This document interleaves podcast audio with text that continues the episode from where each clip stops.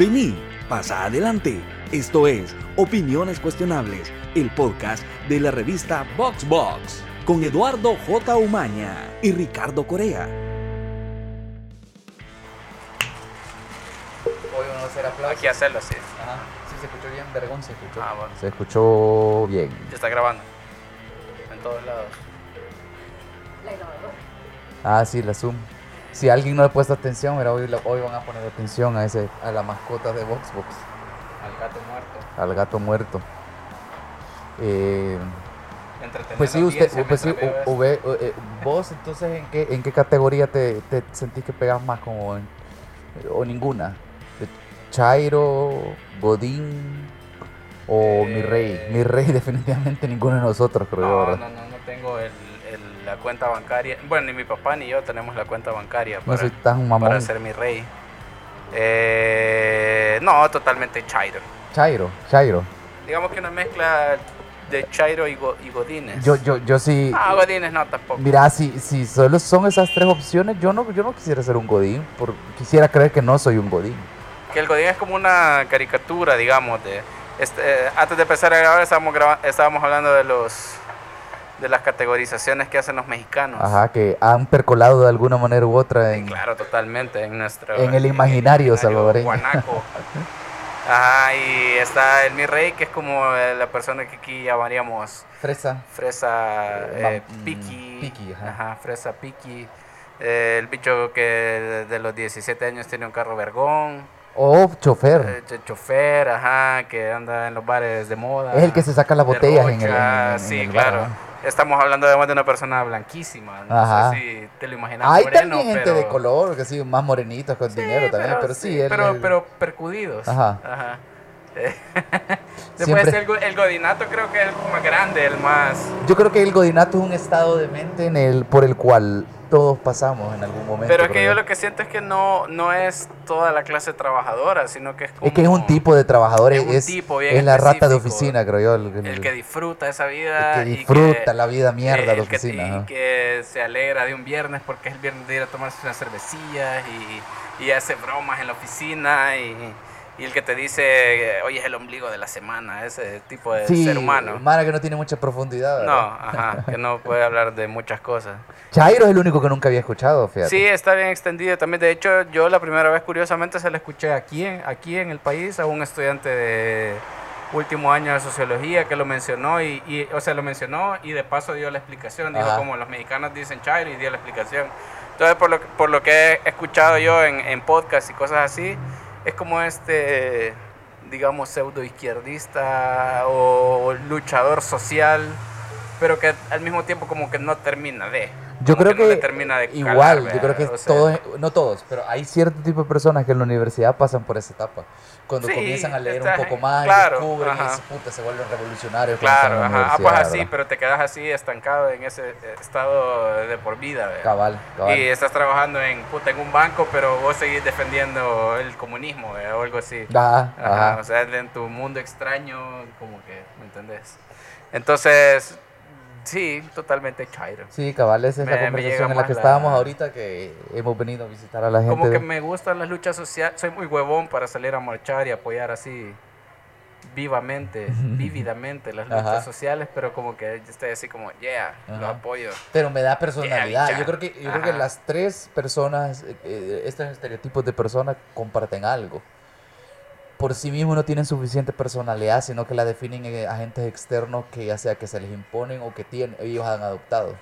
Ah, Sí, pero- sí, sí, o sea, pero si está... Aquí lo estoy estirando, estoy estirando No, que, pues que si, si tienen entramos una en eso, perdón, pero ahí también entre los cristianos, ¿verdad? O sea, esa es justamente la definición de la mayoría de cristianos. Es casi que Yo creo que un godín eh, sería quizás Vea, también, ajá. sí, ajá, que es como no tengo, qué hueva, no quiero construir una personalidad, voy a decir que soy cristiano, ya sabes lo que eso significa. cabal. Aunque nadie sabe qué puta significa. de- no cuestionar las cosas que te dicen o cuestionar las que quizás no tienen que cuestionarse o no tenés hechos para cuestionar. Por ejemplo, que justo de lo que vamos a hablar hoy, ¿verdad? Con teorías de conspiración. ¿Sabes Ajá. cómo es, creo yo? Es como te dan una compu nueva Ajá. Y te quedas con los programas que ya vienen preinstalados. Eso es, es como Ah, No vas a la, descargar- la gente que agarra su, su iPhone, Chrome, ya tiene su iPhone o su ya. Galaxy y lo deja tal cual, no le cambia ni el fondo de pantalla, nada. Bueno, yo en ese sentido sí no le cambio. Pero, Eh. no, pero a- ma- más que lo estético, además lo funcional, ¿verdad? Es como, ¿para qué, voy, ¿para qué voy a instalar Chrome si ya, ya trae Explorer? Yo creo que la gracia de tener un teléfono inteligente es que lo ajustas a tus necesidades, Por eso. de, lo- de tu estilo de vida. Claro. Ajá. ajá. Entonces lo dejas tal cual viene. Entonces, este, ¿Cuál es la ajá, es justamente eso, es como Ah. carecer de profundidad y de... Hay de todo en la vida, ajá, porque hay gente que no, no se cuestiona cosas que tiene que cuestionarse, como te digo, como estaba tratando de hacer el salto hacia el tema. Hay Eh, ¿qué gente que nunca se ha cuestionado si realmente Francisco Flores sigue vivo. Ajá, Ahí ajá. quería llegar, ¿verdad? Eh, a eso quería hacer un salto mortal, ¿verdad? Porque no vamos a decir, no, no Bueno. vamos a decir que hoy teníamos invitado y que no, no, no vino, ¿verdad? Pero ya lo dije. Lo pensamos decir, pero mejor no. No, no, eso es lo único que vamos a decir, ¿verdad? Entonces, nos pareció, de- desde hace rato queríamos hablar de este tema, que es la paja que siempre damos, ¿verdad? Tampoco vamos a decir que ese invitado era el encargado de Anda. Ajá. que le dio miedo al final. Le dio miedo. No, no, no, no sí. aturra la cara a la hora de los vergazos. Nos dijeron que sí, se enfermó el estómago. Por, por lo visto, el, el agua que tomó aquel día para hacer la demostración, ¿verdad? No, no fue buena idea. Su, su representante dijo que tenía que ir a bajar otra vez al Cerro de las Pavas para ver qué pedo. Va, comencemos Así con esa teoría. Comencemos con esa teoría de conspiración. Frederick Mesa es un... ah, No, es Mesa, ese es Benítez, ve, ahí los confundo en Twitter. Eh, eh, Frederick Benítez es un... eh, ¿Qué? ¿Cuál es la conspiración? ah, vos creerías que quizás lo que es eh, que, que alguien ha, ha conspirado Ha saboteado. contra, ha saboteado a- a la, la planta de las pavas, la planta potabilizadora de las pavas, para perjudicar a Nayib Bukele que está en la estratosfera con sus puntajes en las encuestas. Y es, que Nah. es bien curioso porque Es yo creo que na- nadie está diciéndolo, pero el show que están haciendo es como para que la gente fácil pueda inferir eso. siento Claro, yo. sí, sí, sí. Eh, mira, de entrada te diría que es una, o sea, poniéndome en los zapatos de la oposición y de quiero joder al presidente a como dé lugar, me parece el plan más estúpido que se te puede ocurrir. ¿verdad? Eh, como que alguien te propone 20 planes y el último es el menos viable y ese es el que elegí. Porque si estás- vamos a contaminar el las pavas. pa. O sea, Tantas cosas pueden salir mal, ¿verdad? Ajá. Sí, ajá. Pero también, pues nuestra oposición tampoco se ha caracterizado nunca por ser demasiado Por, avispada. por lo brillante, por las buenas ideas. Ajá, ahora, buenas, buenas el, ideas. proble- el- el problema es que no hay indicios, más allá de Ah. lo que pueda decir o hacer el gobierno. Vaya, por ejemplo, no hay indicios. una de las teorías de conspiración más clásicas que hay es la de sí, que no hubo, no hubo alunizaje. Que la, lo dirigió Stanley Kubrick. Un montón Hay de un cosas. montón, ah, a, mí me gusta, a mí me gusta esa idea. Ajá, ajá. Solo porque, y eso es un tributo al ojo de director y productor que tenía, porque Odisea es bien acertada en re- respecto al viaje espacial y todo eso, ¿verdad? Sí. Eh, Yo siento que es lo mismo, o sea, no hay... no yo hay- que el día estaba viendo, eh, bueno, por ejemplo, a mí me hacía, El pan, el pan, estamos grabando en exteriores. sí. Nos vinimos a pasear hoy. No, yo, sea, de ese punto yo tenía dos eh, dudas, así como bien, que sí de verdad me hacían dudar mucho. Una era, ¿por qué nunca se volvió a hacer otro viaje? Y la otra eh, era, porque, no me acuerdo exactamente cómo era, pero alguien, alguien la, la dijo una vez. Algo así como, eh, ¿por qué solo habían traído una piedra de allá o algo así? Ajá. Y ya en un video de YouTube ya desmentí eso. Sí, cabal. No, no, pero de hecho creo que hay, eh, hubo varias misiones después a la luna. Lo que pasa es que no, Ninguna triunfó. no fueron tan eh, importantes como la principal, ¿verdad? Ajá. Porque la principal no era, no era, la principal no era sobre ciencia, era sobre ganarle al otro país. Y también escuché que era demasiado caro y como que los descubrimientos científicos ya no, ya no eran Es tan- que, ajá, es que yo creo que eh, la inversión que se hizo para ir a la luna trajo un montón de conocimiento de lo que aprendieron y literalmente yendo a la luna, pero sobre todo lo que implicó ir lo llevó a, a un- a desarrollar un nivel de conocimiento mayor para poder poner a- al hombre en la luna Sí, o al- fuera sí, de la Tierra, sí. ¿verdad? No tanto el llegar y ver qué Ento- onda. pero eso cuesta venderlo en un presupuesto. ¿Verdad? Porque Estados Unidos también tiene ese problema donde le, corta, le cortan presupuesto a la NASA porque no es tan apremiante, porque Kennedy se metió en ese desvergue Sí. inicialmente por la sí, Guerra pero Fría y también todo le, aprobaron tanto dinero porque había una guerra Y fría. Había yo lo una- digo, ajá, yo lo digo Sí. porque eventualmente comenzaron a perder presupuesto. La ¿no? carrera espacial. La última vez, no sé si Trump también como que Lo recortó, creo que sí, sí, sí. sí. Entonces, eso no lo vemos inmediatamente, pero hay beneficios directos e indirectos de la tecnología que desarrollan para poder hacer esos viajes, ¿verdad? ¿Y qué tanto necesitamos en este punto de la tecnología, en tal como está la tecnología ahorita, qué tanto necesitaríamos un viaje a la luna para desarrollar más y mejor tecnología? Ya, ya creo que ya no es tan Ajá. viable, ya no Sí. es tan vendible esa idea. Sí, Pero creo otro que- punto, por ejemplo, el de las piedras, es falso también, no solo una piedra la que trajeron, trajeron varias. Sí, ah, que que creo que la duda era algo así como que solo habían traído una piedra y la NASA no dejaba que nadie la investigara, solo ellos. Algo así era la, la teoría de la conspiración. Y entonces dicen de que no, de hecho aquí en El Salvador hay una piedra, hay un pedazo de la piedra lunar que trajeron porque se le regalaron a 120 no sé cuántos Ajá. Imagino que los países aliados. Pues, chola, chola la piedra que trajeron, un buen guijarro. un pedazo de... Yo no sé si era una sola piedra y la partieron o eran varios pedazos. Ajá. La verdad no sé, pero aquí en El Salvador hay un pedazo de piedra que seguramente está en el Sí, escritorio y- de algún presidente, expresidente. Y que esa es la mierda que pasa, Ajá. fíjate que mucha gente ve, eh, no lo vio. Entonces, ¿qué pasa? Decir, como yo no lo vi, entonces es mentira. Ves a alguien que está dudando o alguien que cree en esa conspiración y... Y ahí, y también, el ahí, mito. ahí también entra, creo yo, la idea esta del efecto Mandela, que me Ah, parece fascinante. No es tanto una teoría de la conspiración, creo yo, sino es más un, eh, digamos, una hipótesis de cómo funciona el universo. Eh, el efecto Mandela básicamente es que un montón de gente recuerda cosas que nunca sucedieron o que sucedieron de una forma distinta, hechos históricos concretos. Y viene su nombre justamente de un montón de gente recuerda que Nelson Mandela murió en la cárcel. Ajá. Y hay un montón de gente que tiene recuerdo del funeral de Nelson Mandela. Y resulta que no, que salió de la cárcel y fue presidente por muchos años y murió de viejito. Y esa distorsión es curioso que un montón de gente, hay un montón de cosas. Yo vi un artículo una vez de eso, de, de- de- hay varios efectos Mandela. Sí, sí, sí.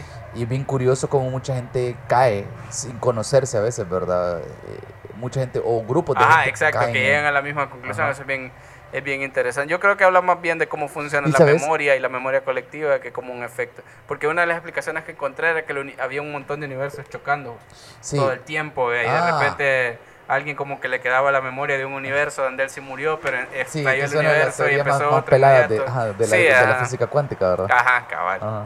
Pero, Pero, ajá. pero es como la- las, eh, eh, pasa lo mismo, por ejemplo, algo tan tan pronto, tan cercano como lo de las Torres Gemelas también.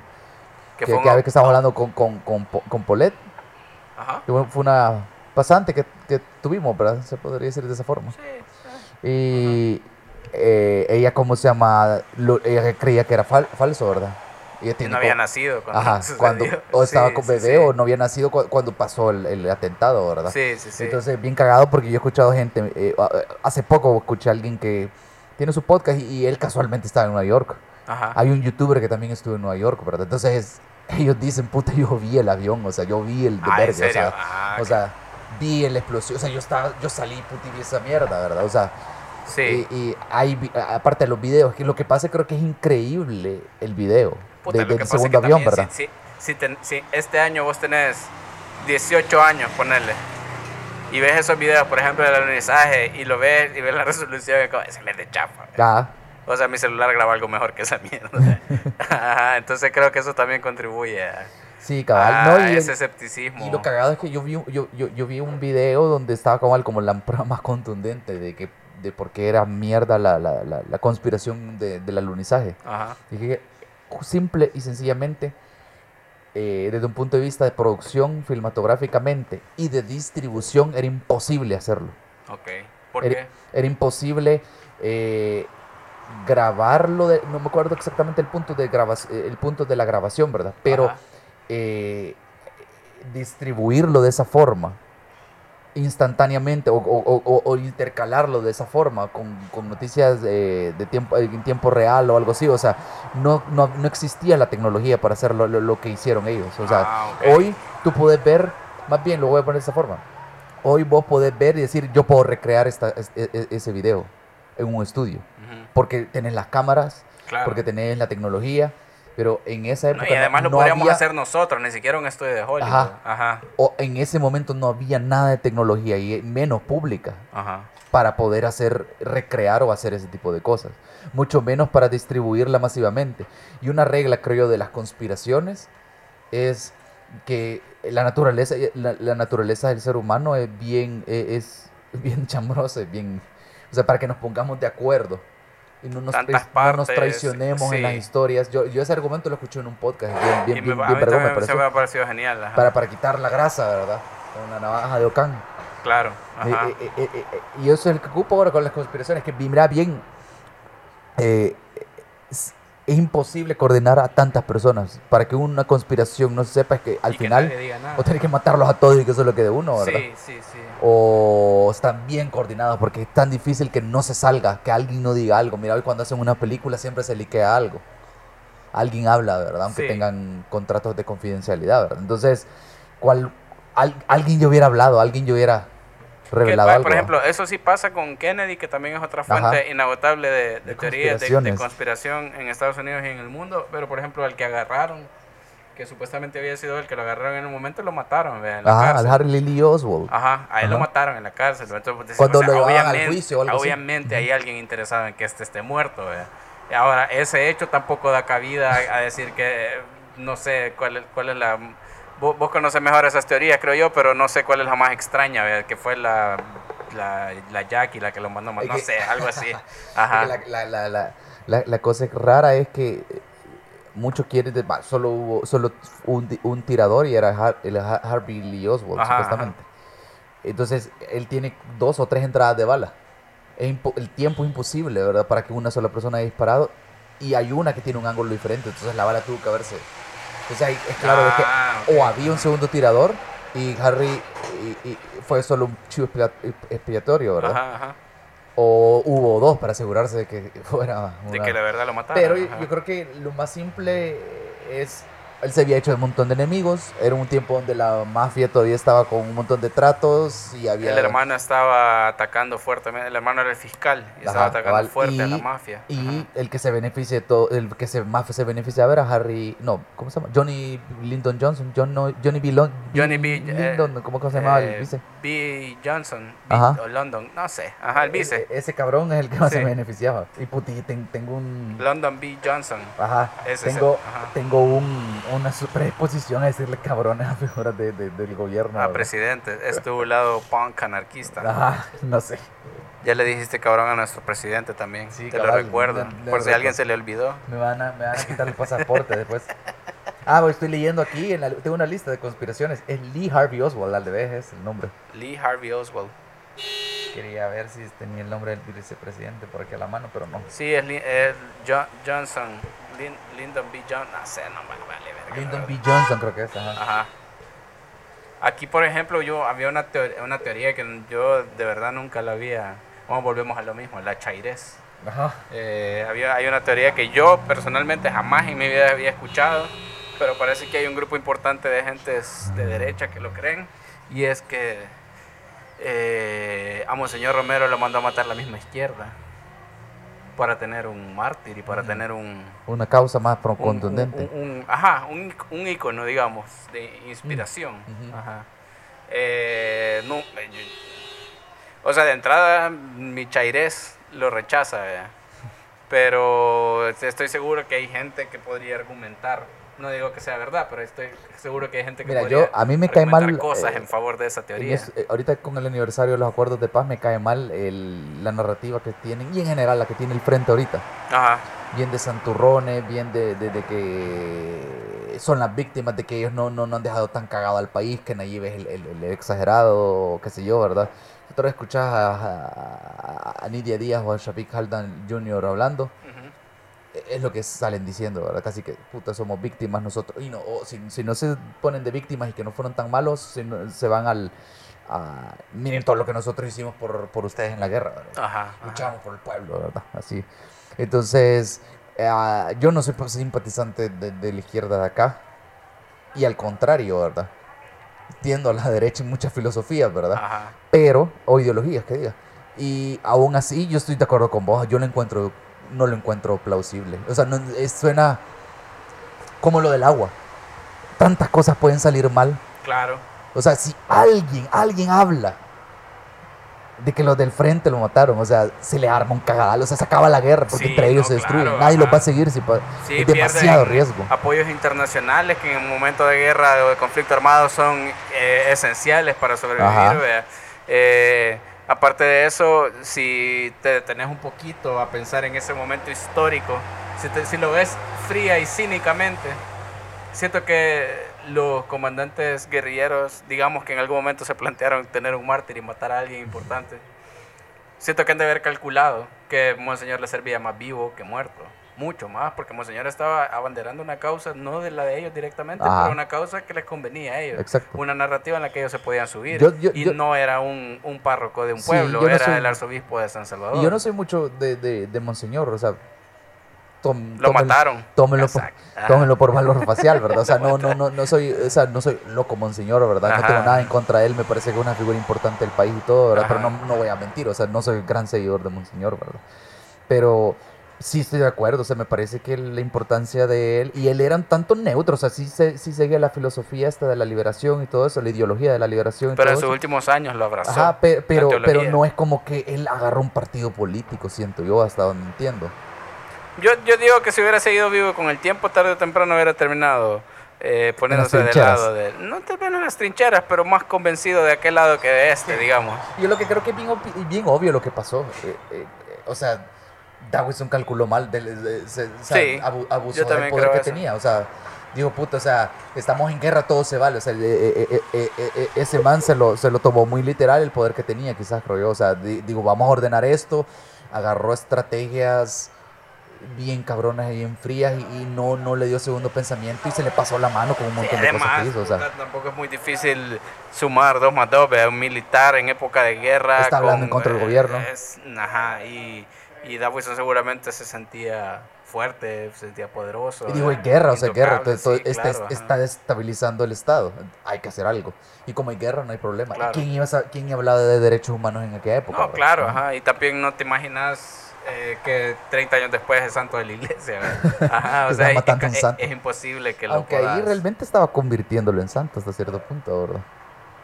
Sí, no sé, no sé. Si la- no hubiera muerto Monseñor, mira lo que le pasó a los del frente. no, el martir. Y fíjate que eso me parece interesante. Hay un libro. ah, Es como el clásico debate que hubiera pasado si Kurt Cobain no hubiera muerto, ¿verdad? O, o John Lennon. estaría, Serían las leyendas que son. estaría haciendo. cantando con Bad Bunny. Bueno, ¿Crees? pero sí, es posible. Pero sí. El, el, el, el- ¿Cómo se llama? De Paul McCartney tiene. Ha, ha hecho duetos con uh, Kanye West, con otras figuras. De géneros totalmente distintos, sí. Mm. No, pero el- el- lo que te iba a decir era que justo eso de la izquierda y todo eso, por ejemplo, hay un libro de Sergio Ramírez. Sergio Ramírez es escritor nicaragüense, pero él fue uno de los líderes de la revolución sandinista. Fue vicepresidente y candidato a la presidencia cuando triunfó la revolución. Entonces él tiene un libro de ensayos que se llama Dios Muchachos, en el que hace como, escribe diferentes ensayos, como reflexiones sobre el periodo de guerra. Y hay, un, hay entre todas las cosas interesantes que habla de, de ese momento, hay una que me gustó un montón y él, y él dice que cuando triunfó la revolución, en, en, en ese porque a diferencia de El Salvador, en Nicaragua sí triunfó la revolución y los guerrilleros sí se hicieron del poder, ¿ve? Sí. Eh, pero él decía que eh, cuando se o sea, triunfaron, llegaron a la capital, los carros y todo, eh, habían tomado los, ya los, los- todos los lugares que habían sido de Somoza y todo eso. Pero dice que hubo un momento de reflexión en el que la- el pensamiento de todos llegó al mismo punto y era nosotros, los que estamos aquí, los que hemos sobrevivido, no somos los mejores de esta guerra. Los mejores, lo- los hombres que de verdad fueron los mejores fueron los que ya murieron. ¿verdad? Entonces partamos desde acá para empezar a intentar gobernar. ¿verdad? Todos los que sobrevivimos somos Ajá. una mierda, básicamente. Como que de la guerrilla quien ganó fue el... Los que sobrevivieron fue el bagaje de la guerrilla. Sí. Esto- y yo no sé si era verdad o no, pero me parece que es un punto interesante de partida, al menos como porque ya ganamos, empecemos a gobernar de aquí. ¿verdad? Y creo que el frente no le pasó eso, creo que el frente se olvidó de sus muertos y sí llegó a pensar que fueron, ellos, que fueron ellos los mejores. De, Yo creo que ellos, como gana, como gana, están vivos, digamos. Contaron la historia de y de alguna manera ganaron Claro, algo, ¿verdad? claro, Entonces al- la narrativa creo que la contaron mal en sus cabezas y mal públicamente, creo yo. A saberse a propósito. Hablando solo de lo que veo Sí. ahorita, ¿verdad? porque están viviendo glorias pasadas. Sí, porque Cifrido dijo que la persecución de, de- que era persecución política, esto de que le sacaron lo del lavado de dinero y no sé Ujú. qué, ¿vea? y en un tuit comparaba con las peores épocas dictatoriales del país, ¿vea? y a mí yo, me pareció una exageración horrible. Y alguien me contestó ese tweet y me decía, de hecho Cifrido estaba en Rusia en ese momento, o sea, ni siquiera se acuerda, no sabe, no estaba aquí en el país para decir que Para andar hablando. para andar hablando. Seguramente en Rusia en actividades guerrilleras y por supuesto era importante, Ajá. pero pues, o sea, Capacitándose. no vengas a hablar mierda, no estabas aquí. ¿verdad? Ajá, ajá. Ajá. No, y, y mira, que, que puedas comparar una cosa con otra, no quiere decir que eso es lo que está pasando. Pues sí, Es, este es pensamiento induc- eh, es inductivo. O sea, está como buscando las mierdas que validan tu punto. No estás descubriendo verdades o poniéndolas a pruebas. sí, ¿verdad? Y aquí hay, hay aquí yo creo, podría, creo que pudiéramos hablar de teorías de conspiración salvadoreña o son más chambres o es más la gente Fíjate que creo que algo. quedan a un nivel de chambre la mayoría porque no hay una, inve- una investigación o un interés genuino. ¿verdad? O sea, creo que queda a nivel de chambre porque somos un- un- una provincia, somos periferia.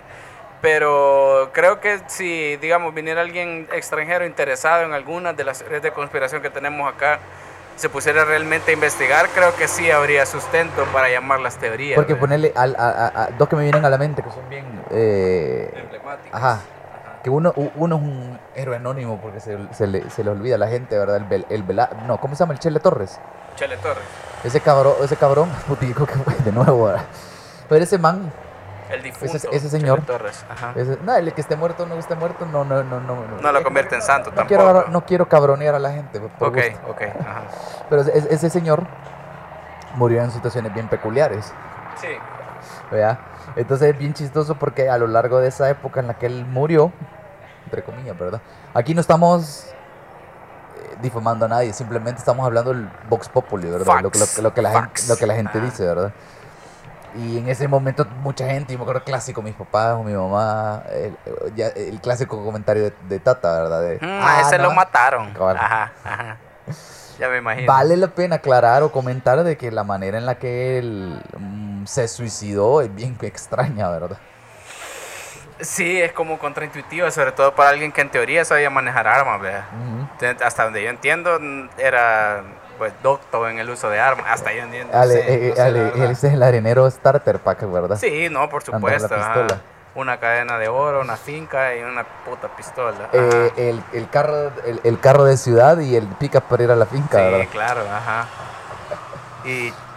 No, ya no voy a decir. Cualquier político o diputado que se sienta aludido, ¿verdad? Nombres de- nos, han- nombres nos han comentado, ¿verdad? Chele de rancho. No digo que Chele Torres haya sido, no lo conocí. la No, verdad. estamos hablando de él, estamos hablando de un Pero hipotético, chele de rancho, Ujú. ajá. un cliché. Sí, ajá. Sí, va, porque, el, en, Porque se teoría, en disparó. teoría se disparó con una escopeta, sí, en el pecho, ¿verdad? En el corazón. ajá. Súper mal. Sí, porque es que yo creo que inclusive por la forma que tiene la escopeta, vos tenés que ponerte el culo, creo yo, no sé si se llama así, la parte de atrás, te la Ah. pones contra el hombro por el... Por el talegazo. Ajá. Sí. sí yo Entonces creo que sí, yo no creo sé. que esa mierda, si te la tratas de poner en la cara, te escoba, sale ¿verdad? volando. Sí.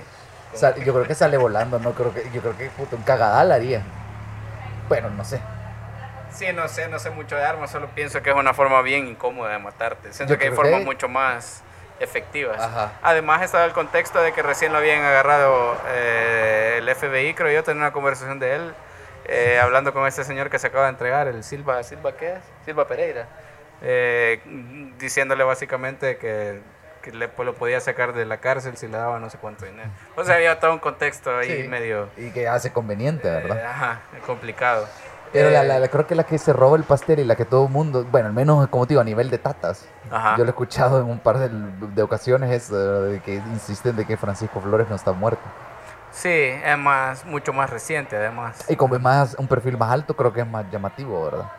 Y la parte, tenemos mala memoria histórica, histórica Pero ¿y porque nadie qué- se recuerda del eh, Chele ¿Vos Torres. crees que está muerto o no? Sí, está muerto. Yo creo que sí. Yo, yo también, No totalmente de Es- acuerdo. y yo- ¿Sabes por qué? Porque los de Arena, estas elecciones pasadas demostraron que son tan incompetentes que no pudieran Eh, orquestar ajá, algo de esa ese- es la de primera muestra, ajá, sea Son puta. bi- bien ineptos. O sea, no es posible que puedan orquestar la muerte de uno de sus políticos y expatriarlo y que a- a- retirarlo Y eso con hubiera, y dinero, el mismo día se crear hubiera identidad a Calleja a la cholera. Ajá. Ajá, Ajá, exactamente. ajá. Y agarrar a Calleja, a, agarrar a Calleja también, ¿verdad? Es alguien que claramente Sí, no puede, ahí, no te convence de que quiere estar ahí, ¿verdad? Sí, cabal. Y tener una narrativa tan mala, ¿verdad? Ver lo que está haciendo Nayib y no poder contestarle, o sea. Sí, yo creo que la sí, política sí. es bien complicada porque yo creo que a nivel externo es bien fácil decir, "Ey, mira, la están cagando de esta forma. Pero hay tanta gente involucrada en un partido político, en una campaña política, creo que encaminar el... y tantos intereses, creo que darle vuelta al timón creo que debe ser complicado, ¿verdad? Porque para mí era, era puta, es claro, no, ah, no creo que nadie les haya dicho, miren, le están cagando, este Sí, cabrón está no. así". No están peleando el mismo nivel de él, no crean, Yo no pienso paja, que ¿verdad? si alguien se lo dijo, se lo dijo en bajito, así en voz bajita. Cabal. Así como, eh, creo que le están cagando. ¿Qué? Eh, nada. O, si, o, o si uno de ellos, o si uno de ellos le, le dijo, ya me imagino, un viejo cerote, ¿verdad? Le, le decía al viejo cerote, mire señores, que, No que le le tengo-". querés decir cabrón a nadie, pero ese viejo cerote. Ah, ajá. no, no, es que ahorita no estoy hablando, estoy, eh, un, un viejo cerote hipotético. Así como está el Chairo, el mi rey, está el viejo Ah, aquí cerote. en El Salvador tenemos al viejo cerote, sí, ¿verdad? Sí, sí, un es arquetipo. Un baby, un baby boomer que, que ah, hizo su, eh, en, en la iglesia y en la casa le dieron unas ideas de cómo era el mundo y así a y- los y- 12 años y nunca las cambió. petrificaron, Ajá, ¿verdad? sí, en su sí, mente sí. se petri- petrificaron la idea del cambio o de la idea del cambio o del feminismo le da pánico, ¿verdad? Ah, cualquier cosa. O lo- Para esas señoras usar condón es de ser súper de izquierda. Ajá. Ajá, súper comunista. ¿Cómo se te ocurre usar condón? Ajá. Cabal, cabal, cabal. Entonces, ya veo, me imagino esa escena, ¿verdad? Un, eh, un joven así que tiene buenas ideas, le digo, es como, mira, yo creo que deberíamos cambiar la narrativa, mira que creo que le estamos cagando. Eh, Y el viejo cerote, no, espérate, es que vos no sabes. Nosotros en la guerra ganamos de esta forma. Yo Cabal. te voy a enseñar, sentate, yo te voy a enseñar. Yo te voy a decir lo que vamos a hacer. Las 23 encuestas mienten. Ajá. Ajá. Ajá. Todos estos hechos, ¿verdad? Sí, todas las puteadas Están en redes sociales están equivocadas. Ajá, son troles. Ajá, o sea, al menos es un indicio. Es bien chistoso porque sí hablan de troles cuando les conviene, ¿verdad? Ah, para mí, el, el- el otro argumento eh, en favor de que Francisco Flores está muerto, en realidad, es que. Que sí está muerto. ya- que sí- yo yo- yo Ah, creo, que sí está yo muerto, creo que está muerto. Ajá. Pero para mí, el otro argumento, aparte de, de- de que son ineptos para todo, o para muchas cosas, ¿verdad? Eh, está también el punto de, puta, ya no vivimos en los 80, ya no es tan fácil desaparecer a alguien. ¿A dónde te vas a meter para no salir, para, para que nadie de verdad te vea? ¿verdad? Entonces tendría ¿Qué que país? literalmente ¿Qué estar en dónde? una isla. Ajá. Y la gente que esté con él sirviéndole, atendiéndolo. Ajá, algo así como una Tendría que banda estar bíblica. Solo eunucos eh, ciegos y sordomudos, ¿verdad? De No nacimiento, pagas. algo así. eh, tendría- o sea, es demasiado complicado todo. ¿Te para- imaginas una isla? Pues ese maje no puede llegar a un aeropuerto de, de África porque alguien, y sobre todo, puta, los salvadoreños estamos en todo el mundo. Solo ¿verdad? él en la isla tiene la clave del wifi. Ajá. Le llega a dejar mierdas, eh, así botes le con provisiones, ¿verdad? Los recogen sus asistentes, ¿verdad? Y hay diferentes niveles de, de seguridad en la mansión, ¿verdad? Ajá. Entonces lo entregan en la bodega, los de la bodega lo llevan a la casa. Entonces, literalmente la gente que tiene contacto con el exterior nunca puede hablar del patrón. Ajá. Algo Mira, así podría tema- funcionar, ajá. Ajá, Y una isla remota, paradisíaca, por supuesto, porque no Sí. vas a estar en una isla mierda. no, pues sí, ¿verdad? no vas a estar en Mianguera. Ni, ni Ajá. no vayamos a pensar. no, sí, Ni no nos vayamos- sea una isla mierda, pues, ni nos pero vayamos- no, me refiero que. o sea, Mianguera es una isla. no, no, yo no lo tomé, yo no lo tomé mal, yo solo lo, lo- lo- Ah, la isla, ajá, no, esa No, era la isla Conejo. yo lo digo, yo lo digo porque a huevo, o sea, porque son, tienes escasos No, pues recursos, sí, porque un político acá se va a ir a meter ahí. No, pues sí, Ah. no. No, y imagínate, tienen que tener una mansión también, cómo la construyeron. Todo esto nadie, nadie, na- nadie lo hizo. Y cada seis meses tenés que matar a todos. Ajá. Y contratar nuevos. Ajá. Bien sí, demasiado trabajo. Eh, Es posible eso, comparado con la alternativa que es. Que a sí huevo se murió, Sí, el puta, Sí. no supo manejar la presión de robé pisto, defraudé mi país, mi partido, varios de mi Me partido me dieron abandonó, espaldo, sí, claro. eh, me echaron bajo el bus no sé qué puta voy a hacer. O O sea, no, no. yo me, hubiera suicidado. Estuvo un, ratito, en- estuvo un ratito Ajá. en la cárcel, en, la- en el área privada de la cárcel, y dijo, puta, no. Y se vio, vio su vida y dijo, puta. Sí, sí, le sí. comenzó a dar de todo, el estrés que ha de haber tenido. lo el estrés mata, ese el Claro, no, y ya no, puta, ya no tenés 25 años, vea, no sé cuántos tenía. porque Mira, el- señor, ve. asumiendo que no se ha disfrazado y que no usado maquillaje, Har- Harvey Weinstein, ya lo he visto cómo está ahorita que comenzó el juicio. Mm, No, no. lo de la andadera, lo de la, ahí, ahí lo. Ah, sí, la Lo de la andadera sí andadera es exageración, pero lo ves, se ve demacrado, se ve Ah, tocho verga, o sea, la cara, de la cara sí se ve, o sea, se, se ve eh, más viejo, mucho más viejo, como que se ha envejecido bien. Puta, es que me imagino, es que es demasiada. Es que, demasiada. y, y sobre todo si te pones a pensarlo, es alguien que la hizo por un montón de años y creyó que tenía demasiado poder como para caer. Y vivió una vida de, de- de rey así, Pero- puta, pero es que comprando, es que- comprando, haciendo lo que quería con mujeres, ¿verdad? O sea, Sí, con, claro, con la vida y los cuerpos de mujeres, haciendo el puto con un poder increíble. Sí. Y ahora re- reducido a nada, enfrentándose a la posibilidad de estar en la cárcel y ver su... O sea, puta, yo creo que cualquiera que... Esa es una, una llamada para despertar para cualquiera, creo yo, hasta Sí, para la no, gente más ajá, arrogante. No creo que creo yo. esté cagándose de la risa. Ya lo de la andadera no, creo que es y sobre, y exageración. sobre todo esto que, esto que te digo, que digamos si el tema eh, Harvey Weinstein se hubiera destapado en los 80, ponerle, eh, como que hubiera menos presión porque hay menos ruido. De alguna Sí. manera él podría controlar ciertas narrativas de ciertos medios de comunicación que son amigos de él, digamos, o que todavía él tiene poder y puede mandar a callar a un editor y quita esa nota. Pero ahorita como puta, no puede, no puede. con Cabal, todo, es lo que decía, o sea, ¿hasta si, si ¿Qué- se fuera para un país de? Europa remoto, Ajá. Francisco Flores o alguien, No, es que alguien lo va a encontrar, o sea. No, y, y lo que te digo, puta, ¿dónde putas no hay salvadoreños en el mundo? En todos lados Sí, hay cabal. Como demostró ese, ese video viral de- del, hombre, del hombre infiel en el partido de fútbol. Sí, Alguien te va a ver, alguien, oye, No, ay, ¿sabes cómo qué? Como lo demostró el, ¿cómo se llamaba el, el diputado de Arena?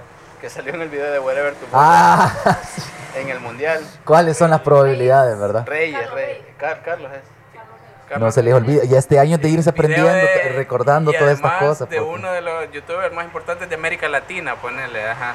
O sea, ¿cuáles putas son las probabilidades? La y ahí suerte, está, ¿eh? que- suerte puta que tuviste, ¿verdad? Sí, Porque- no, ajá. Sí, ahí sí. No, igual, la cagada es que si no lo agarraba él, lo agarraba alguien más, era cuestión de tiempo. Cabal, cabal. Pero, pero, o sea, yo sí creo que, yo creo que Francisco Flores está muerto. Sí, o sea, está muy complicado. Yo creo que es bien plausible. O sea, él hizo ciertas cosas que algunas están demostradas, otras no, ¿verdad? Solo el hecho del juicio y que el partido le dio la espalda lo hizo pedazos. Sí, o sea, sí, se deterioró bien rápido. Quizás no, no, no se había cuidado tanto y en ese momento se dio cuenta que estaba malo del corazón o lo que fuera, ¿verdad? A mí una de las que me parecen más interesantes de aquí del país es la de Walter Beneke, que es, fue un, eh, fue ministro de, de Educación en los, espérame, no me acuerdo qué. Sí, eso te iba a preguntar si tenías algunas más, porque esas son como, no diría que teorías de conspiración, pero la Mara siempre anda con chambres y rumores. Por eso digo, podemos hablar de teorías de conspiración en El Salvador, porque yo creo tenemos que... una, una nota en Boxbox que escribimos junto a Edwin, que colaboraba con nosotros antes, en la que buscamos justamente eso y nos basamos en, eh, por ejemplo, había un montón de asesinatos que eran de la guerra, de Sí. guerrilleros asesinando eh, eh, empresarios, ponerle que no, no hay nada de conspiración ahí, ya se sabe quién lo hizo. Sí. Este, este Walter Bene, que fue ministro de Educación durante la presidencia de Fidel Sánchez Hernández. El tipo era, era una 70, mente súper brillante, ¿verdad? de, de escritor, estudió en Japón, intelectual, eh, tiene un- eh, varios libros publicados eh, y en, ya te digo, en los 70, en 1968 inició una reforma edu- educativa que realmente fue súper progresista para el país. Él apoyaba temas que incluso ahora son problemáticos para Ajá. ciertos sectores, como la, la- el, el Estado laico, por ejemplo, Del- él lo apoyaba mucho. Ajá. Estamos hablando en los 60, eh, finales de los 60, Ah. gobierno militar, ¿verdad? Eh, y entonces, esta, esta reforma de hechos, el día de ahora se sigue reivindicando como una de las más importantes que tuvimos. Metió, por ejemplo, había, había mucha lectura de literatura salvadoreña, había bachillerato en artes, había no sé qué. Puta. Todavía hasta ahorita tenemos eh, señores de gente de teatro ya mayor, ¿vea? que es producto de esa educación, de, ese, de esa reforma. ¿vea? Entonces a él lo curioso es que parece que su asesinato más o menos quedó en el... No, que sale- no, yo, yo me estaba quedando creí así que como- venía alguien. No, no, no, yo me quedé Ah. así como pensando como el bendito problema en El Salvador, Creí que ¿verdad? venía, Que- que venía Frederick. El, el- Eh, No, no, de eso, de que siempre hay que. eh, El problema es. eh, por un lado, no apostarle a la educación, ¿verdad? Y cuando se apuesta, se caen esas apuestas. Claro, es complicado. ahí. Y, y por otro lado, es cuántas, cuántas cosas se fueron a la mierda por la guerra, pues, o sea, cuánto, po- Sí. ¿cómo estaría el sal- a ver, Siempre, eh, no siempre, pues, de vez en cuando me hago la pregunta, ¿verdad? ¿Qué, qué hubiera pasado si no hubiera habido guerra, verdad? ¿A dónde estaría? O sea, no dejemos las luchas sociales. ¿verdad? Digamos que quitemos eso de la ecuación, ¿verdad? O sea, sí que, que, que- que- siempre hubieran estado de la manera en que están ahorita, por ejemplo, digamos. Pero ¿qué hubiera pasado con pro- pro- de- en, un en términos de progreso, ¿verdad? De, ¿Qué hubiera desarrollo. pasado si, digamos, los gobiernos militares hubieran dado paso a gobiernos democráticos, pero por las buenas, por las buenas, ah, por O la vía vieron que estaba- electoral? o si ah. hubieran visto que se comenzó a armar cagada, le dijeron, no, a huevo, eh. a huevo, a elecciones, vaya. Sí, ajá, cabal, perdón, cabal. perdón, per- perdón por estos cinco, Perdón por, por este estos cagadal. 40, Ajá. 50 años, ¿verdad? De, de- de- de- pues nos quedamos mucho tiempo. Perdón, Sí, que no ajá, dormimos. Vaya, aquí está. Aquí está esta mierda. que fue algo así lo que pasó en Chile con Pinochet. Hubo un referéndum y se fue. Ajá. Ah, Por la vía pacífica, voy a decir, Ajá. después de un vergo de gente muerta. Sí, sí, Pero lo que te quiero decir es que este Bene, que creo que su asesinato quedó más o menos en, en, en el olvido, porque a él lo mataron un mes después de a Monseñor Romero. Ajá. 27 de abril de 1980. A, a Monseñor lo mataron el 24 de marzo de 1980. Ajá. Entonces, pero las circunstancias en las que lo mataron fueron pues raras, ¿verdad? Porque lo básicamente lo, lo mataron en la, en la entrada de sus en la entrada de su casa y de un balazo en el pecho y nunca Sí. se supo, supo nada. Digamos que podrías pensar fácilmente que fue víctima de un crimen lastimosamente cotidiano en nuestro país, ¿verdad? Pero también es como, puta, mira todo lo que hizo y probablemente toda la gente que emputó con su reforma Ajá. sería una, ¿Cómo hablamos? De, de, de, de, una de. Kennedy, ¿verdad? Ajá, cabal, sería puta, bien improbable que le quisieran robar la cartera y por eso lo mataron, ¿verdad? Es bien improbable. Yo creo que en la guerra, tristemente, eso pasó un montón. O sea, eh, ladrones se aprovechaban del caos para hacer de cosas, pero también habían ajusticiamientos Claro. que no eran de ni izquierda ni derecha, simplemente era como puta. Ahorita podemos hacer esto y caos, ¿verdad? Hay- hay- ¿Quién, ¿Quién nos va a encontrar o quién nos va a buscar ahorita? Hay otro dat- un dato que sí me parece que hay que rescatar y mencionar de Bene, que es que era aparentemente en sus, en los cir- en sus círculos sociales era abiertamente homosexual. Ah, Entonces también podría prestarse a un crimen de odio. Ajá. Ajá. un crimen de odio. Pues que realmente en puta, 1980 la guerrilla y el ejército mataron gay, pues. no, O sea, no iba a levantar la suspicacia de nadie como sí, ahora, el, triste de la época. o sea, si alguien muere, en su, puta, te pones un, una, un, un- un- un- un- ¿cómo se llama? Un pañuelo rojo en la cara o te vestís de verde y decís, ah, puta, era el ejército, era, era la guerrilla. O sea, ajá. Y quizás era modo. solo odio. sí, porque ponerle a mi, a mi abuelo lo, lo, lo, lo, lo mataron en la guerra y pareciera que fue un crimen, o sea, un robo. Entonces... Y ustedes como familia tienen la teoría de que no fue un robo. No, no, parece que sí fue, ¿verdad? Yo lo que digo es que ese crimen quedó impune porque en la guerra, ¿qué mataba? Ajá. No, no tuvo nada de, Sí, de- político la muerte de él. Fue un, fue un accidente, fue un atraco, digamos, ¿verdad? Sí. Que quedó, quedó cabal bajo el radar porque con tantas muertes que se va a hacer en esta época, ¿verdad? O sea, Y yo creo que un poco en eso está, a eso estamos llegando con, con, con- o a eso llegamos hace rato con todo el tema pandilleril. Y sí, que a veces es por eso es que los más adultos, los más viejos, los que recuerdan, comparan a veces eso, ¿verdad? Que hoy hay cierta impunidad, ¿verdad? Cuando alguien muere. es relativamente fácil, digamos, matar a alguien y atribuírselo, achacárselo a las pandillas. Es lo más fácil, cuando algo malo pasa. Es decís un chivo expiatorio. Ajá. O mira, eso- puta, la, la, la otra muerte curiosa reciente y también curiosamente en las líneas de arena, ¿verdad? Es la muerte del hermano de Dawison. Ah, el diputado, el, el mayor, ¿cómo? el hermano mayor de Dawson. Ajá. ¿Cómo se llamaba, te acuerdas? El de Guatemala. Pero que murió, ajá, que murió en, en unas circunstancias pe- peculiares, ¿verdad? También. Esos locos creo que según algunas teorías periodísticas era cuestión de narco. De Silva, Silva Ábalos tiene un libro de eso, ¿verdad? El de Factum. ¿O no es de ese libro? ¿No te acuerdas? No, no es de eso. Yo, pero no yo, sé si lo yo creo que ha habido teorías, eh, investigaciones periodísticas que señalan que había fuertes vínculos con el narco. Ah, ahí tenés una. Sí, sí, sí. Y qué curioso, qué Bueno, arena. eh. Sí, otra vez, ¿verdad? Qué Eh, chistoso que ¿Cuánto llevamos? 43, 43 minutos. Yo creo que no podríamos no hablar del asesinato de Roquito. Cabal.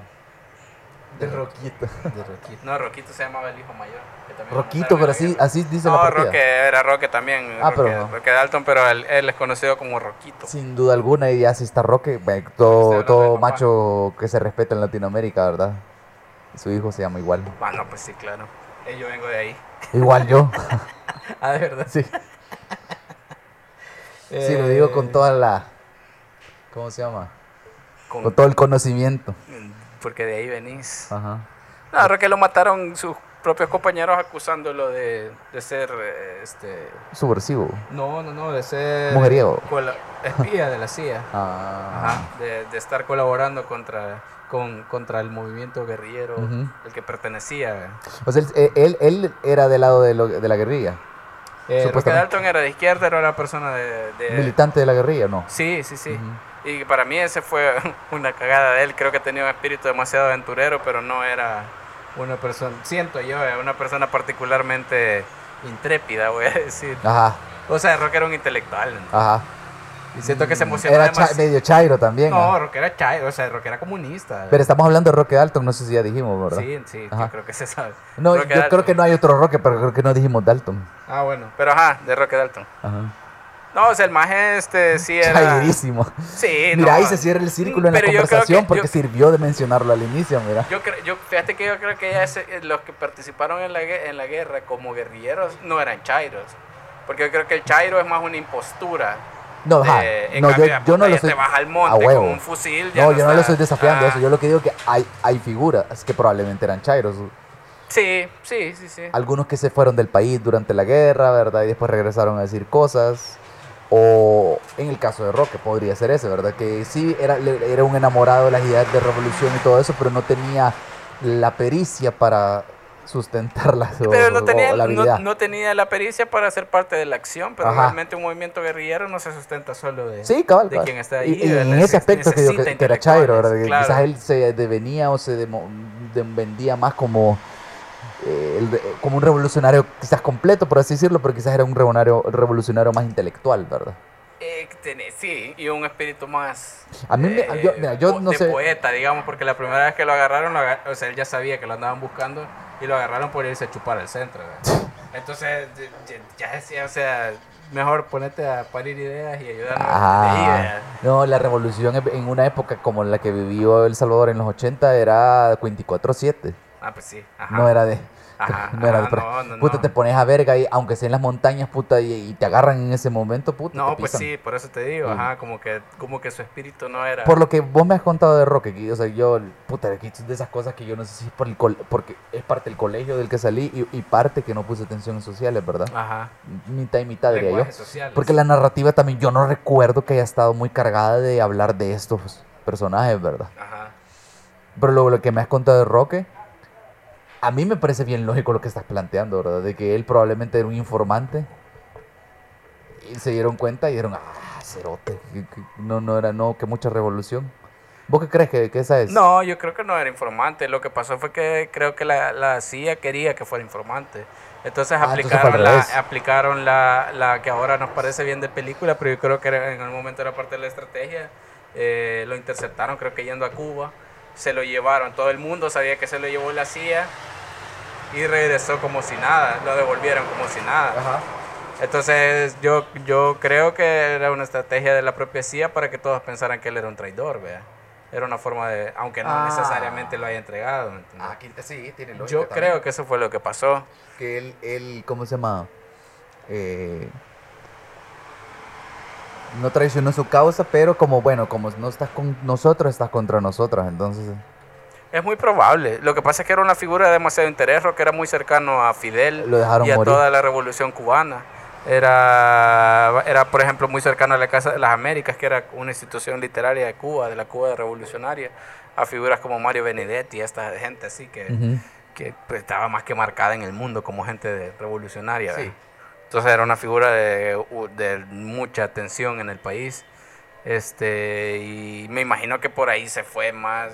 Porque yo, realmente me niego a creer que él haya sido. Porque además no hay, no hay ningún indicio que te diga que realmente él haya entregado información a la CIA. Sí. Lo que sí es cierto es que se re- es que se lo, lo, lo agarraron y de hecho en su novela, tiene solo tiene una novela, en Pobrecito Poeta que era yo, él más o menos narra un episodio así, eh, en el que lo llevan a un hotel donde está la gente de la CIA, no me acuerdo dónde, y el de la CIA le saca, o sea, imagínate la época en la que estaba, era 1974 creo yo, y los de la CIA le ponen así sobre la mesa un, un mamotreto como de mil páginas donde estaba toda la información de vida de Roque, todo, todo, todo, imagínate Mira. mil páginas Ajá. de todo lo que hiciste, dónde fuiste, Ajá. a dónde estuviste, todo, todo, todo, todo, todo. Entonces, pero yo no creo que le haya entregado nada, porque de hecho, según lo que narra en esa novela, es que lo dejaron libre y le dijeron como tus compañeros van a pensar que, te, que los traicionaste. O sea, más te vale eh, de, de- de- de- de Así esas, que mejor traicionarlos de verdad. de esas trampas, ¿verdad? Ajá, como más te ajá. vale ayudarnos, porque de cualquier forma ya no te Porque van a tu- creer. tu- tus compañeros se van a querer matar y si no, y si no los traicionas de verdad vas a estar solo. En cambio, si los traicionas de verdad, nosotros te protegemos. Ah. Yo creo que por ahí fue, Sí, fue bien de le hicieron- película, le- pero yo creo que por ahí fue. Eh, no, pero es plausible.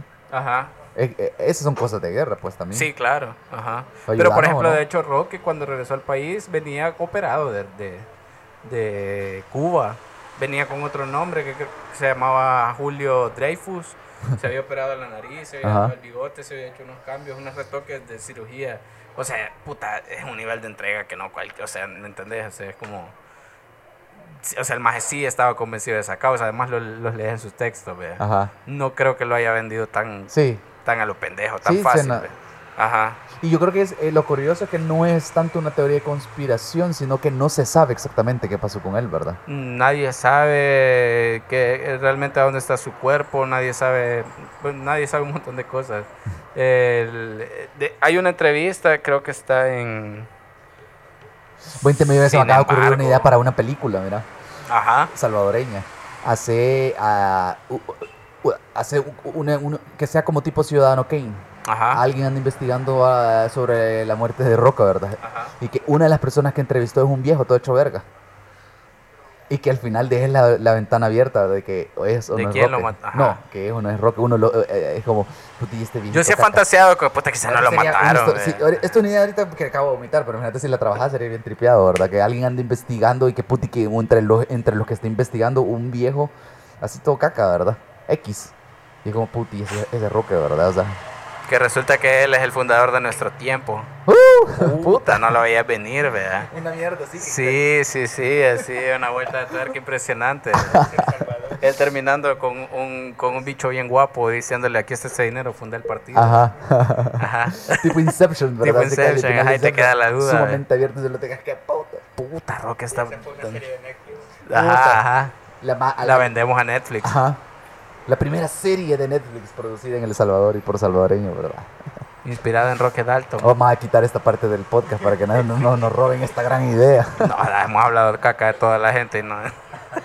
¿Dónde, ¿Dónde trazo la línea, verdad? Pues si está muerto ya no importa, creo yo. No, puta, los Dalton nos van a demandar. Sí. El, el, el, el, el- ¿Cómo se llama? El, lo- Sí, los guardianes del patrimonio de la Sí, familia. Sí, sí, bien. Bueno.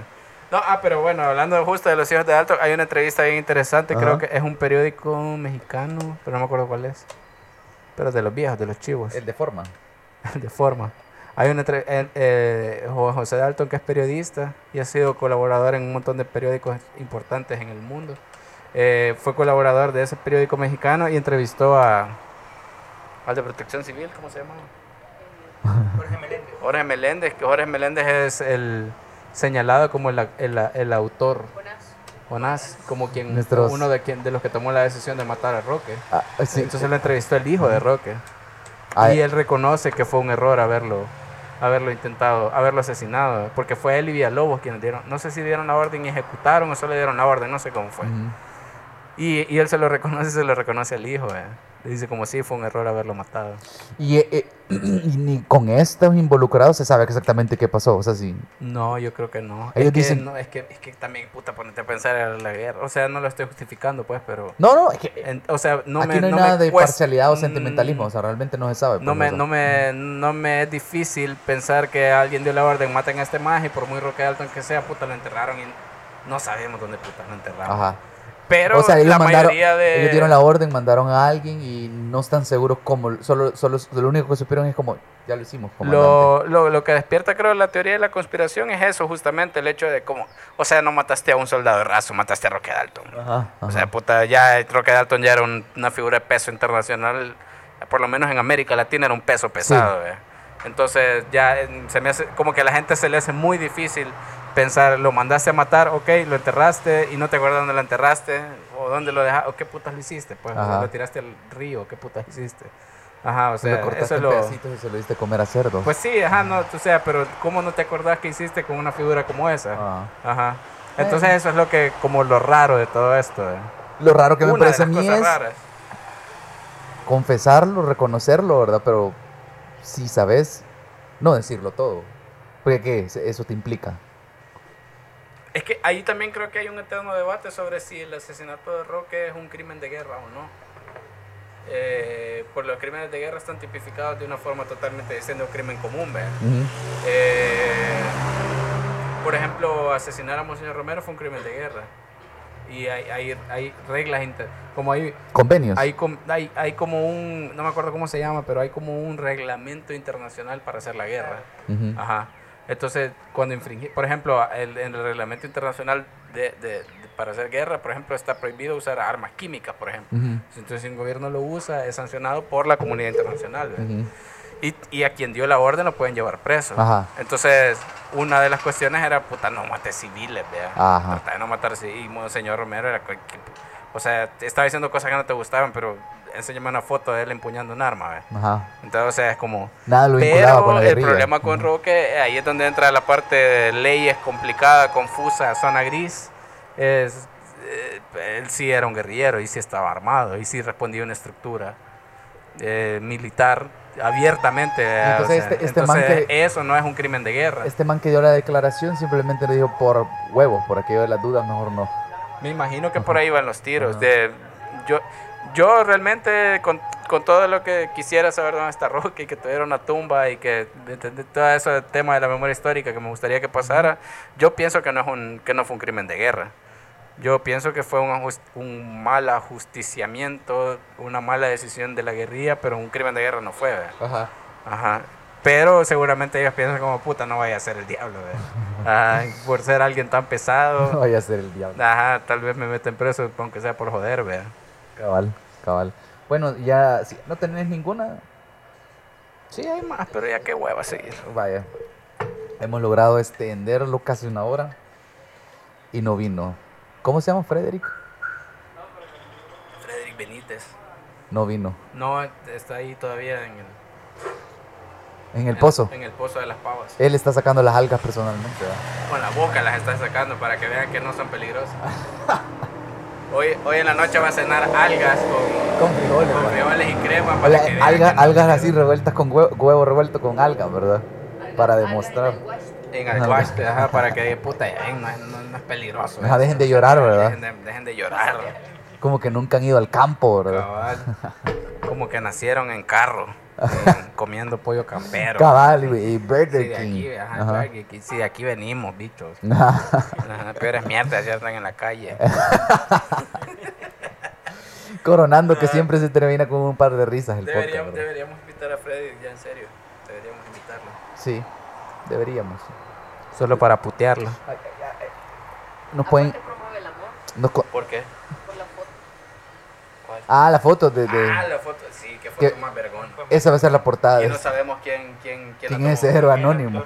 No, Puta, es un fotógrafo de leyenda, ¿verdad? ¿Qué Sí, foto sí, esa? Sí, es un Quédate con momento quien esté hermoso. contigo en tiempos de crisis. Sí, sí, sí. Sobre Qué bonita. todo me gusta la mano del tipo agarrando la manguera como es señal, señal de virilidad. Es mío. Y ella besándole así que puta. Este es maje- mi hombre. Este es mi hombre. Ajá, este maje es mi hombre, mira, cabrón. mira cómo agarra esa Mira cómo agarra la manguera. este maje es mi Mira hombre. cómo, mira cómo nos abastece de agua. Ajá. Ajá. Y Mario. y Mario Durán valiendo verga. 14 de febrero ya soy maestro. Y Mario Durán posando, ¿verdad? Posando. Me acuerdo Mario cuando... Durán su- sudando, ¿Se acuerdan? como siempre. Cabal, ¿se acuerdan Ajá. cuando Norman Quijano para uno de los diluvios que, que- que caen aquí en El Salvador también se fue a zampar a no sé dónde putas a, a- a pasar sacos? No. No, sé si eran sacos de arroz para damnificar o damnificados o sacos de arroz para como para evitar que se inundara algo. Pero No. se fue a zampar a cabal pa- y cabal lo agarró la cámara, está pasándolo. Es que esa clásica de políticos. Sí, sí, sí, ajá. Con cara de sufrido. Ajá, no, mira, aquí estoy, yo, yo soy el primero aquí ayudando y colaborando, ¿verdad? Qué paloma. Por el nylon. Ah, bueno, esa, Esa es la la... que, esa es la que, que él quisiera que nadie recordara. Creo que. Norma se va a inmortalizar él llorando y él hablando con pandilleros, Eso van a hacer. Cabal, cabal. Pero mira dónde está Met- Neto Mason. Bueno, no, también hay otros dos momentos importantes. No sé por qué estamos hablando de Norma, pero hay dos momentos importantes en la vida de Norma. Una es cuando le entrega la comuna capitalina a Nayib y la otra es cuando le entrega la presidencia a Nayib. pobrecito. Fíjate que él es parte de la figura, de, una figura histórica de, de, de- de paja en paja, fíjate, porque ha estado en dos momentos importantes. Sí, por- Porque le entregó con Ures también. le entregó Comures también. Coams. Coams, Coams, ajá. Le entregó Coams también. Es un gran hombre, fíjate, sabe, sabe aceptar el- el- la derrota. Y qué putas le quedaba. No, no, no, pu- pudo haber puesto mala cara o aventársela mal. Bueno, aguantó el abucheo de la toma de posesión. Sí. Ajá, eso sí. Creo que no, no, no, no, no. Y lo aguantó con estoicismo. Yo no lo vi enojado ni con nada. entereza, Con entereza. Yo creo como- que subestimamos y no, no, no, no, no sabemos lo que tenemos con Norman Quijano, que no lo hemos apreciado, no lo hemos aprendido a apreciar. Bueno, yo lo quisiera perder ya para saber si, lo, si, si, si- qué puta, pues, si, si valía la pena o no. Asterisco, perder se refiere a que ya no esté en la asamblea, ¿verdad? Sí, no, no, yo no le deseo el mal, la muerte a nadie. Ah, que sea muerte natural. Ajá, cabal. como la de Ruano. ¿O no? Ya, mejor Ya, ya, dejémoslo hasta acá antes de que digamos que algo que nos comprometa, ¿verdad? me manden a matar. Entonces, eh, espero que les haya gustado o espero que no los haya decepcionado mucho este porque no... Pero que lo escuchen nada más, no, no me importa mucho si les gusta. Bye. Puta, esta es buena onda, no jodas. Vaya. Ya estuvo. Esto fue Opiniones Cuestionables, el podcast de VoxBox. Hasta la próxima.